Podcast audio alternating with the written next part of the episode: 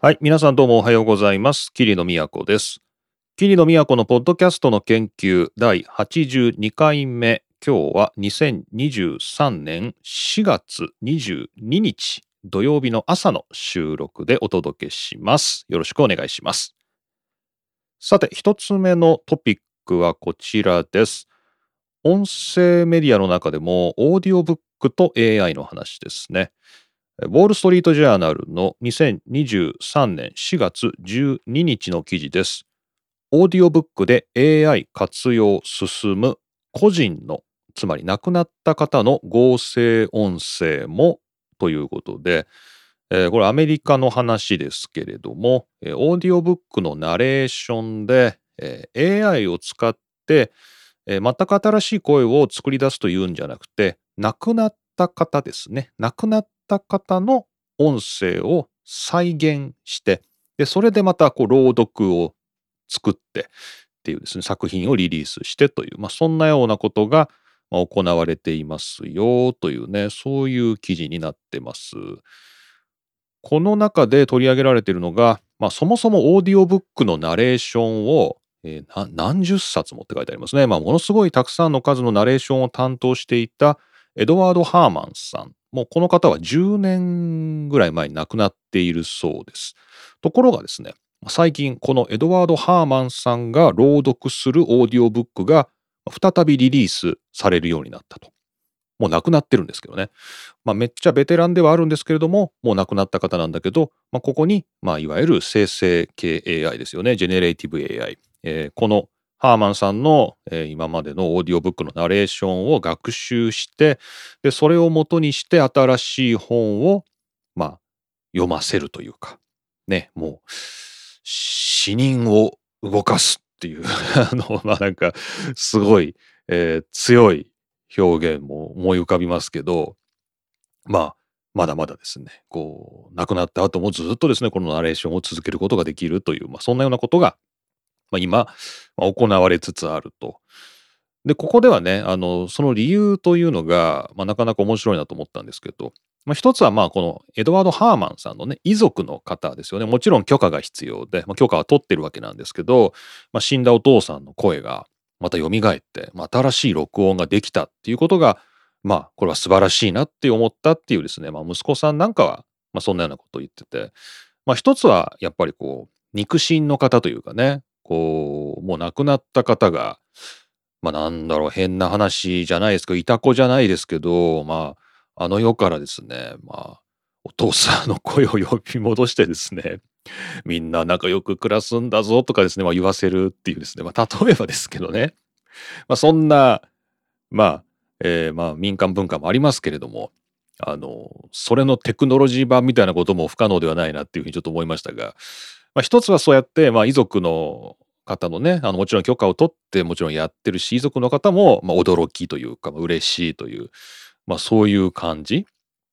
ていうのが、まあこのジェネレティブ AI で、まあオーディオブックでね、まあ、できちゃうと。でもこれはもちろんでもこのエドワード・ハーマンさんがね、もうだいぶ10年前に亡くなってますけど、まあ彼がものすごいたくさんのナレーションを担当してね、作品をリリースしていたと、学習データがあるからこそできることなんで、まあまあ、この辺はね、あのまあ、今後のテクノロジーかなとも思いますけど、まあ、こういうことがあるんだなっていうのが一つ目ですよね。で、二つ目が、これやっぱコストだそうですね。えーコスト、まあ、コストが安い。トータルで見ると安いと。まあ、もちろん AI の学習であるとか、そこを生成するときには、ものすごい、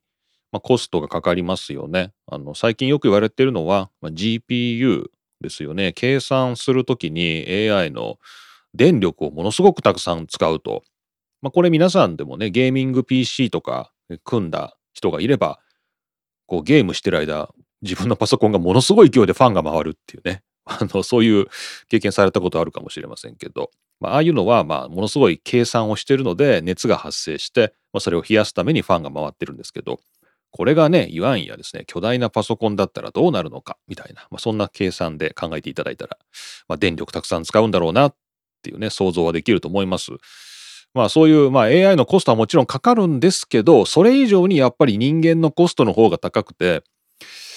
特にオーディオブックは長時間にわたるレコーディングで、あのしかもあの、まあ、何度も撮り直したり、細かく撮っていったり、まあ、当然スタッフの方も必要で、スタジオも必要でということで、まあ、相当なコストがかかると。で、ここに書かれていますのは、えー、オーディオブック一つ作るのに、えー、何ドルでしたかね。5000ドルだったかな。えー、まあ、それぐらいコストがかかるんだそうで、このオーディオブックがじゃあそんなに売れるかっていうと、まあ、売れないと。まあ、ほとんどのオーディオブックはその額をペイできるかどうかっていうのが、まあ、怪しいていうね、まあ、どうもそういう、まあ、マーケット事情だそうで、まあ、この辺はポッドキャストも一緒ですよね。えー、あ、そうですね。オーディオ版の録音にかかる費用っていうのは最低でも5000ドルかかるということなんで、まあ、1、10、100、1000万、10万、50万ですけれども、まあ、もうちょっと今円安も進んでますし、まあ、大体100万円とかね、70万、100万円、まあ、100万円、最低でもですから、まあ、そこから本の長さとかに応じてどんどん伸びていくでしょうから、まあ、その何百万円っていうですね、まあ、そのコストを、まあ、売上でカバーできるような、その知名度とかね、まあ、規模のある、こう、出版社かどうかっていうところで、まあ、そういうところにとっては、この AI の、ナレーションでオーディオブックが販売できるっていうのは、まあ、実のところすごくメリットがあると。まあ、コストがトータルで見れば、まあ、はるかに人間が読むよりも安いということですよね。まあ、そういう理由が、まあ、ありますねっていうようなことが書いてあって、まあ、もしかしたら、まあ、これまだまだちょっと日本語はね、あの、ポッドキャストでもね、あの AI が、AI の生成の音声が読んでる AI もあるんですよ。AI が読んでるポッドキャストもあるんですけど、やっぱり聞きにくいかな。なんかちょっと疲れちゃうかな。うん、でもまあそれはそれで一つの表現だって考えると、あの、YouTube とかにもありますけど、ゆっくりみたいなですね、あの、一つの文化になっちゃえばもうそれはそれで受け入れられますけど、まるで人間のようにってね、人間の代わりとしてっていうとまだまだちょっと日本語だときついようなとこありますけど、まあ、英語だとある程度いけちゃうところもあるのかなっていうね、まあ、これは僕がノンネイティブだからそう思うのかもしれませんが、まあ、ある程度いけるところはあるのかなっていうので、まあ、英語圏から広まってるって感じですね。ただですね、やっぱ反対意見というか批判の声もあって、まあ、それは僕が今まさに日本語に対して言ったようなことで、えー、この記事の中にも書いてあるんですけど、あの、まあ、AI は感情がないんですよね。感情を込めることができないので、まあ、客観的にこう、まあ、淡々と、えー、読むっていうね、まあ、ノンフィクションとかですかね、まあ、ドキュメンタリー的なものとか、まあ、そういうものはまあいいんじゃないかと。ただまあ感情を込めて何かをこう声で表現していくっていうような点においては、まあ、まだまだ AI は劣っているんじゃないのかというですね、まあ、そういうコメントもこの記事の中では紹介されています。しかし、まあ、そのような、まあ、あの批判も受けて例えば最近の、えー、最近この生成 AI の、えー、オーディオのブックのこう音声の元データを収録に協力したという方は、怒ったように読んだり、嫌なように読んだり、ユーモラスに読んだり、ドラマチックに読んだりっていう、いろいろなバリエーションの朗読をして、それがどうも、学習データとして使われることで、感情を指定すると、その感情で読まれるようになるという、そういうことで、克服もできるのかなっていうようなことも書いてありますね。確かに感情は今込められますね。あの僕もあの自分のポッドキャストのナレーションとかで、あのボイスピークという、えー、日本語のあの音合成音声の、えー、アプリ使ってますけど、まあ、これ感情のパラメータがあるので、まあ、楽しくとか悲しくとかですねあのそういうのを指定できるようになってますので、まあ、ある程度はいけますけどねでもまあその感情の表現ができるっていうこととその読むという表現に感情を乗せることができるかっていうのはまたこれは別の問題なんであの、まあ、ここは人間と AI のこう越えられない壁が今んところあるのかなという感じですよね。というですねまあなんか最新状況を最新情報まあいろいろコンパクトにまとめてくれている記事かなということでちょっとご紹介しました。この中で僕が面白いなと思ったのがあのこのオーディオブックをあの売るだけじゃないってことですね。オーディオブックを売るっていう出版社にとってはこのオーディオブックっていうのを、まあ、売るためだけにリリースするんじゃなくてその身内向けに今度こういう本が出ますよっていう前釣りっていうんですかね。こう、まずこう批評家ね、あの本をレビューしてくれる人とか、あとは本屋さんとかに今度こういう本が出ますよっていうのを今までは紙に印刷して配ってたらしいんですけど、まあこれはコストもかかるし、あの、まあ、かさばるしね、たくさんね、かといって売り物になるわけじゃないので、こういうものをオーディオブックで、AI のまあオーディオブックで生成してこれをまあ配るっていう、まあ、なんかこういうことにも使えるんだよっていうことで、まあこれは面白いなって僕も思いました。で僕もまああの別に僕は作家ではないですけど、まあ、仕事で文章を書いて、まあ、それをまあいろんな媒体に掲載してみたいな、まあ、そういうことも仕事でやってますけどそういう時にもまあいいかもねこの構成する段階で読ませるっていうのは結構いいのかなってちょっと思いましたね。まあ、オーディオブックをリリースするってことはないんだけど、まあ、自分の原稿を一回朗読してもらう AI に朗読してもらうと、まあ、誤植とかおかしな表現っていうのもなんか見つけやすくなるような気がするしなんかその辺もちょっと魅力的かなっていうことでちょっと思いました。はい。というわけで、ウォール・ストリート・ジャーナルの、えー、オーディオブックで AI 活用進む個人のね、亡くなった方の合成音声もという2023年の4月12日の記事をご紹介しました。ちなみに、このウォール・ストリート・ジャーナルの記事は会員にならないとこの先が読めないというね、ペイウォールに阻まれた記事になっていますね。えー、これの元記事が英語版のウォール・ストリート・ジャーナルに掲載されていて、まあ、こちらは4月7日の記事ですね、えー、同じ人の書いている記事ですけども、まあ、リンクを貼っておきますが、まあ、英語版の方もあります。でちなみにこの英語版の記事も、えー、有料えー、会員登録しないと読めないっていうふうになってますが、えー、この英語版の記事を転載していたブログがありましたので、そちらも、えー、皆さんにはまあちょっとリンクで紹介しておこうかなと思います。まあ、僕は幸いあのウォール・ストリート・ジャーナルはあの期間契約していてあの読めてしまったりもするんですけれども、まあ、皆さんもしよかったらリンクたどって読んでみてください。というわけで、オーディオブックと AI のお話でした。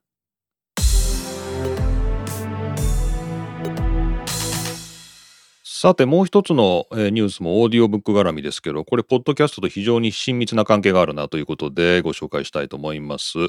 こちら PR タイムズなんで、プレスリリースを紹介しているサイトですね。これはだから公式アナウンスをご紹介ということです。株式会社オトバンクさんの PR ですね。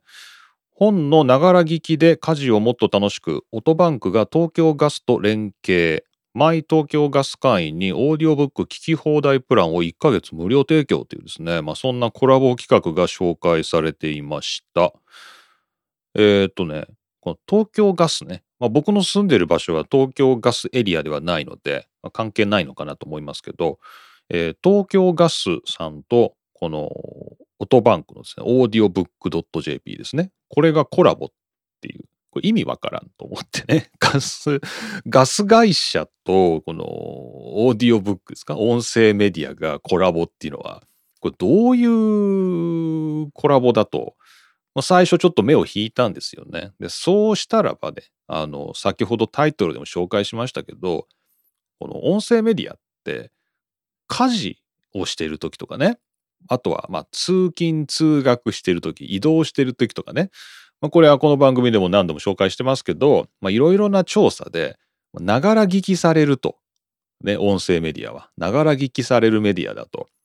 だったら、その、ながら聞きされてる方ですね。ガス会社なんで、ガス会社の、このガスに関、まあ、例えば料理をしてる時とかね、あの、そういう時に、ながら聞きするっていう、そこでオーディオブックっていう、この、そのコラボみたいですね。そのつながり、余暇時間余暇ですらないね。ながらだから。この仕事時間、このガスの、ガスに関わる、まあ、なんか家事をしている時に、これを聞いてみたらどうですかっていうですね。そこでのこのオーディオブック JP のコラボっていう。まあ、アクロバティックっちゃアクロバティックですけど、まあ、営業よく頑張ったなっていう感じもしますけどね。いや、まあ面白いなと思います。で一応ここにオーディオブック白書2023のですね、えー、性別年代別オーディオブック利用傾向調査というのがありまして、まあ、一体どういう時にオーディオブックを利用していますかっていう答えがあるんだけど、えー、っとね、男女分けて書いてあるんですけど、まあ、男性の1位は移動中、ね、64%ということで、まあ、やっぱ通勤通学の時に聞いてると。まあ、女性も非常に多いです。45%が移動中に聞いてるということで、まあ、これはもう圧倒的に男性は1位だし、まあ、女性もまあかなり高い割合なんですけど、まあ、女性でこの移動中をわずかに上回ったのが家事の最中ですね。家事中。これが47%ということで。まあこれちょっと母数とかね、どういう人を対象にとか、また改めて調査して、この番組でも紹介したいと思いますけどね、オーディオブック白書。まあ、少なくともこのオーディオブック白書2023のデータで言うと、まあ、女性はこの家事の最中にオーディオブックを聞くというのが一番割合が高いということで、まあ、ここを狙っていくってことですかね。えー、東京ガスとしても、ちょっとした隙間時間に、 my 東京ガスの会員の皆さんに、オーディオブックの良さを体験してもらえるのではないかというですね、まあ、そんなようなことを言っておりまして、1ヶ月ですけれども、まあ、無料で、えー、オーディオブックが試せるという、まあ、そんなコラボが 行われるということで 面白いなと 思いました。このコラボは、ポッドキャストも、これ、ねじ込んでいけばいくらでもいけますよね。この、例えば、こう、電車、ね、鉄道会社とコラボするとかね。こう、あとは、まあ、トヨタとかスズキとかね、まあそういう自動車会社と、あの、コラボして、こう、車でね、ポッドキャストを聞けるようにするとかね、こう電車で、このなんか無料プランを提供するとかね、なんかサブスクの1ヶ月分を提供するとかね、なんか、これ面白いですね。なんかね、その生活シーンの、まあ、底っていうところと、この音声メディアがコラボするっていうのは、この発想はなかったですね。ちょっとこれは面白いなと思いました。これね、今、あの、オーディオブックはちょうど Amazon の、えー、っと、えー、あれはなんだっけ？ Audible か。Amazon のオーディブルでも今、ゴールデンウィークにかけて2ヶ月の無料体験っていうのを今受け付けてて、多分あの、まだ今まであの、 Audible 使ったことない人は、多分今2ヶ月体験の権利があるんじゃないかなと思うんですけど、まあ、そういうのでもね、2ヶ月使えるよっていうのはもちろん定期的に来たりはするんですけど、これはもう東京ガスのね、 my 東京ガスの会員さんが聞き放題1ヶ月提供されるっていう、まあ、面白いなっていうことで、あのー、皆さん、もし東京ガスのエリア内に住んでる方で、マイ東京ガス使ってるという方は、オーディオブック聞き放題やってもいいかもしれませんね。はい。というわけで、えー、ちょっと変わったコラボだなということで、えー、プレスリリースから紹介しました。えー、2023年4月19日、本のながら聞きで家事をもっと楽しく、オトバンクが東京ガスと連携というニュースご紹介しました。はい。というわけで、えー、今日の2つのトピックをご紹介しまして、ここから先はパーティータイムということで、皆さんと一緒に踊っていきたいと思います。お時間のある方はお付き合いください。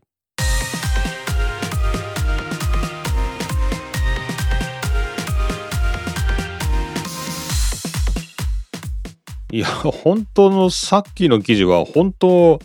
営業頑張ったよね。いや、東京ガスからまさか自分のところにオーディオブックのね、あの、無料体験つけてくれっていうことを、そのオーディオブック JP さんに持っていくとは思えないんで、わかんないですけど、想像ですけど、僕の想像ですけど、これはオーディオブック JP さん、ね、オトバンクさんの方から東京ガスにうちとコラボしてみませんか？みたいな多分そういう営業かけたんじゃないのかなって思うんですけどこ,、うん、この発想はやっぱいいですよね。このながら時間のそのながら側にこう行くっていう。でもこれ行くと本当に、まあ、さっきもあの車とか電車ねあの鉄道会社とか言ってたけどあらゆる我々の日常生活がこの音声メディアのコラボ先になりますよね。もうなんなら運動中だったら別にね、あの、ランニングシューズとかね、あの、スポーツウェアとかでもいいし、寝るとき聞くのは僕寝るときポッドキャスト聞きますけど、寝具メーカーですよね。枕とかベッドとかね。あの、そういうところとコラボして、ポッドキャスト提供したりとか、ね、サブスクのプラン使ってもらったりとか、これまだ日常生活にこれいくらでも食い込んでいけるんじゃないのかっていう、なんかそういう 野望を抱かせますけど、まあ僕、残念ながら、あの、音声メディアでビジネスしてないんで、なんともどうしようもないんですけど、まあもし、これを聞いてて、こう我が社、ね、弊社いけるんじゃないかと思った人はちょっと頑張ってほしいですよね。と思いました。はい。さてさて、えー、パーティータイムということで、あのー、このとこはあれですよね、あの、暖かくなってきまして、あの、僕としては花粉症なのかななんかよくわかんないんですけど、あの、3月の後半ずっと体調悪かったのも、あの、ちょっと鼻のあたりですよね。鼻のあたりの、まあ、ちょっと、えー、炎症が起きて、まあ、その治療で、まあ、薬飲んだりとか、まあ、ちょっと体調がずっと悪くてっていうのがあって、まあ、なんだかやっぱこう花粉症アレルギー絡みからどうも来たらしいっていうことで、まあ、ずっとですねこの2ヶ月ぐらいですか、まあ、薬を毎日2回飲んでて、まあ、これは皆さんもよく花粉症で飲んでるアレグラっていう薬のね、まあ、ジェネリック版なんですけど、まあ、アレグラ飲んでるって感じで。まあなんか今までの人生でそんなね、花粉症の薬1日2回飲むとか、まあそういう人たち大変だなって思いながら、自分はそうじゃないな、よかったと思って生きてきたんですけど、まあこうやって2回飲むっていうことになると、まあこれはこれで、まあ慣れればこんなもんだし、逆にこうやって話す時とか、あとまあ人前で話す時もそうですけど、あの、ちょっと安心感はありますね。なんかね、こうくしゃみとか、まあ、鼻水とかねそういうものが、まあ、一応は薬で、ま、止められているっていうなんか安心感っていうのかな？なんかそれはありますね。なので、まあ、今までちょっとあの咳するとかねあの喉に痰が絡むとかですね、まあ、そういう人の前で話すっていう時にはちょっとなるべくそういうの気をつけたいなと思ってたことが、まあ、一応薬で抑えられてるっていうのはまあ安心感はあるから、まあ悪くはなかったかな。まあ全体的に生活の質っていうのは上がったような気がするので、まあ良かったかなと思って今でもあれぐらい飲んでます。はい。皆さんもなんか薬飲んでるんでしょうか？はい。さて、じゃあちょっとキリノの近況を話しててもね、病状を話しててもしょうがないんで、ちょっとポッドキャスト絡みで面白い話ということで、えっ、と、このポッドキャストの研究の71回目で、僕が NHK のドキュメント72時間で、奄美大島 FM ラジオを聞きながらというね、あのそういう、まあ、ローカル FM ですね、コミュニティ FM、まあ、そういうあのちっちゃな規模の FM ラジオ局が、まあ、ドキュメント番組であの特集されてて、まあ、それ見て、面白いなってね、こうローカルで、このポッドキャストももちろん活かしていくっていう、なんかそんなようなことあるよねっていうのを、71回目ですね。ポッドキャストの研究の71回目、ローカルなポッドキャスト、ローカルな FM 局っていうですね、そういうエピソードで話しました。で、まあ、そこで話してみて、あの、僕の住んでる周りにもたくさんあるんですよね。そのコミュニティ FM っていうんですかね。えー、ちっちゃな FM 局たくさんあるんで、ちょっとそれをね、聞き回るっていうか、あの、最近というか、あの、そっから、あの放送してから、あれが2月のね、確かエピソードだったと思うんですけど、まあ、その後、こう近隣の、この FM 局のね、あの、大きなのじゃなくて、そういう小さいローカルなコミュニティ FM をいろいろ聞くっていう、聞いて回るっていうか、そういう活動を始めて、僕がね、勝手に聞くっていう。で、まあもちろん電波届くものに関してはもちろんアンテナを伸ばして聞けばいいんだけど、まあね、届かないんですよね、本当に。一応その各局のホームページのあのこれだけのエリアに配信してますっていう中にかぶっていたとしてもやっぱ端の方だったりするともう全然やっぱね僕鉄筋コンクリートの、まあ、マンションですけど、まあ、電波入らないんですよね。なので結局はインターネットを通じたサイマル放送を聞くみたいな、まあ、そういう形になっちゃうんですけどまあでもそれであの朝起きた時聞いたりあの朝走る時にあの Spotify のねプレイリストを聞く代わりにそのコミュニティ FM の朝の番組を聞いたりとかなんかそういうことを始めて結構面白いですね。結構いいですよね。でなんかね面白いなと思っててでそれであの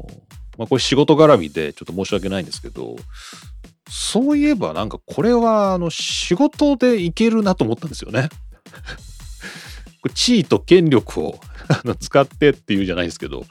あのこうそのねあのたまたま僕が朝その毎朝聞いててわこの人めっちゃいいやんって思ってたその朝の番組があってねローカルなコミュニティ FM の。でそこにねちょっとスタジオに遊びに行かせてくれませんかみたいな。もし可能ならなんですけど僕大学で教えてるんで学生もちょっと連れてちょっと見学がてらちょっとこのコミュニティ FM の状況とそのあとパーソナリティのねこの平日帯でやるっていうその経験についてちょっと学生に話してやってくれませんかね？ってなんならうちのうちで、ね、研究室でポッドキャストもやっててみたいなのでちょっとあの知り合いの先生にですね話を通してもらってちょっとコネをねそこはまずちょっとこうコネを使いつつえー、お声かけして。で先日ですかねちょっと挨拶に行ってもうちょっとこんな感じでお願いしたいんですけどみたいなので、まあ、お願いして、まあ、ぜひあのやりましょうみたいな話になって。仕事が一つ増えましたね。このポッドキャストの研究っていうこのポッドキャストをからでもあるし、まあ、僕が研究室で学生とやってるポッドキャストからということでもあるし、まあ、何にせよこのポッドキャスターっていうところを起点にしてちょっと僕がしかもそこから本当に僕がリスナーになったこう番組のねそこの曲のねコミュニティ FM のそこにちょっと、まあ、見学に行けるというあのそんなことになりましてちょっと僕はワクワクしてますね。で、これね、ちょっと僕面白い経験だったんだけど、あの、僕よくね、あの、今はなかなかないんですけど、まあコロナも終わりましたけど、まあその前だと、このリスナーさんと会うっていうかね、リスナーさんと話をするみたいな時に、あの、僕の声を聞いてね、対面で。で、なんか、あの、普段聞いてるあの、声がしてすごい気持ち悪いですとかですね、嬉しいですとかいろいろ言っただけ言っていただけてて、あの、そうですかみたいに思ってたんですけど、もう今回僕初めて、その朝ですね帯で聞いている人のの声ですよね。その声。でそれをこう曲に行ってこうちょっとお会いして握手してみたいな時にああこの人の声をここでリアルで聞くなんかすごい感慨深いなみたいな。なんか本当にリスナーの気持ちというかなんか普段聞いている声がここで聞こえるっていうことのなんか感動っていうかねなんかそういうのを味わえてなんかそれもそれですごい面白かったですね。いやいや本当にいい経験がなんかこのポッドキャストまあこのポッドキャストもですけどいろいろな僕のこの活動からまたちょっといろいろ広がって面白いなと思ってますまたその辺もあの皆さんにお話しできる時があればぜひパーティータイムでしていきたいなと思います。はい。近日、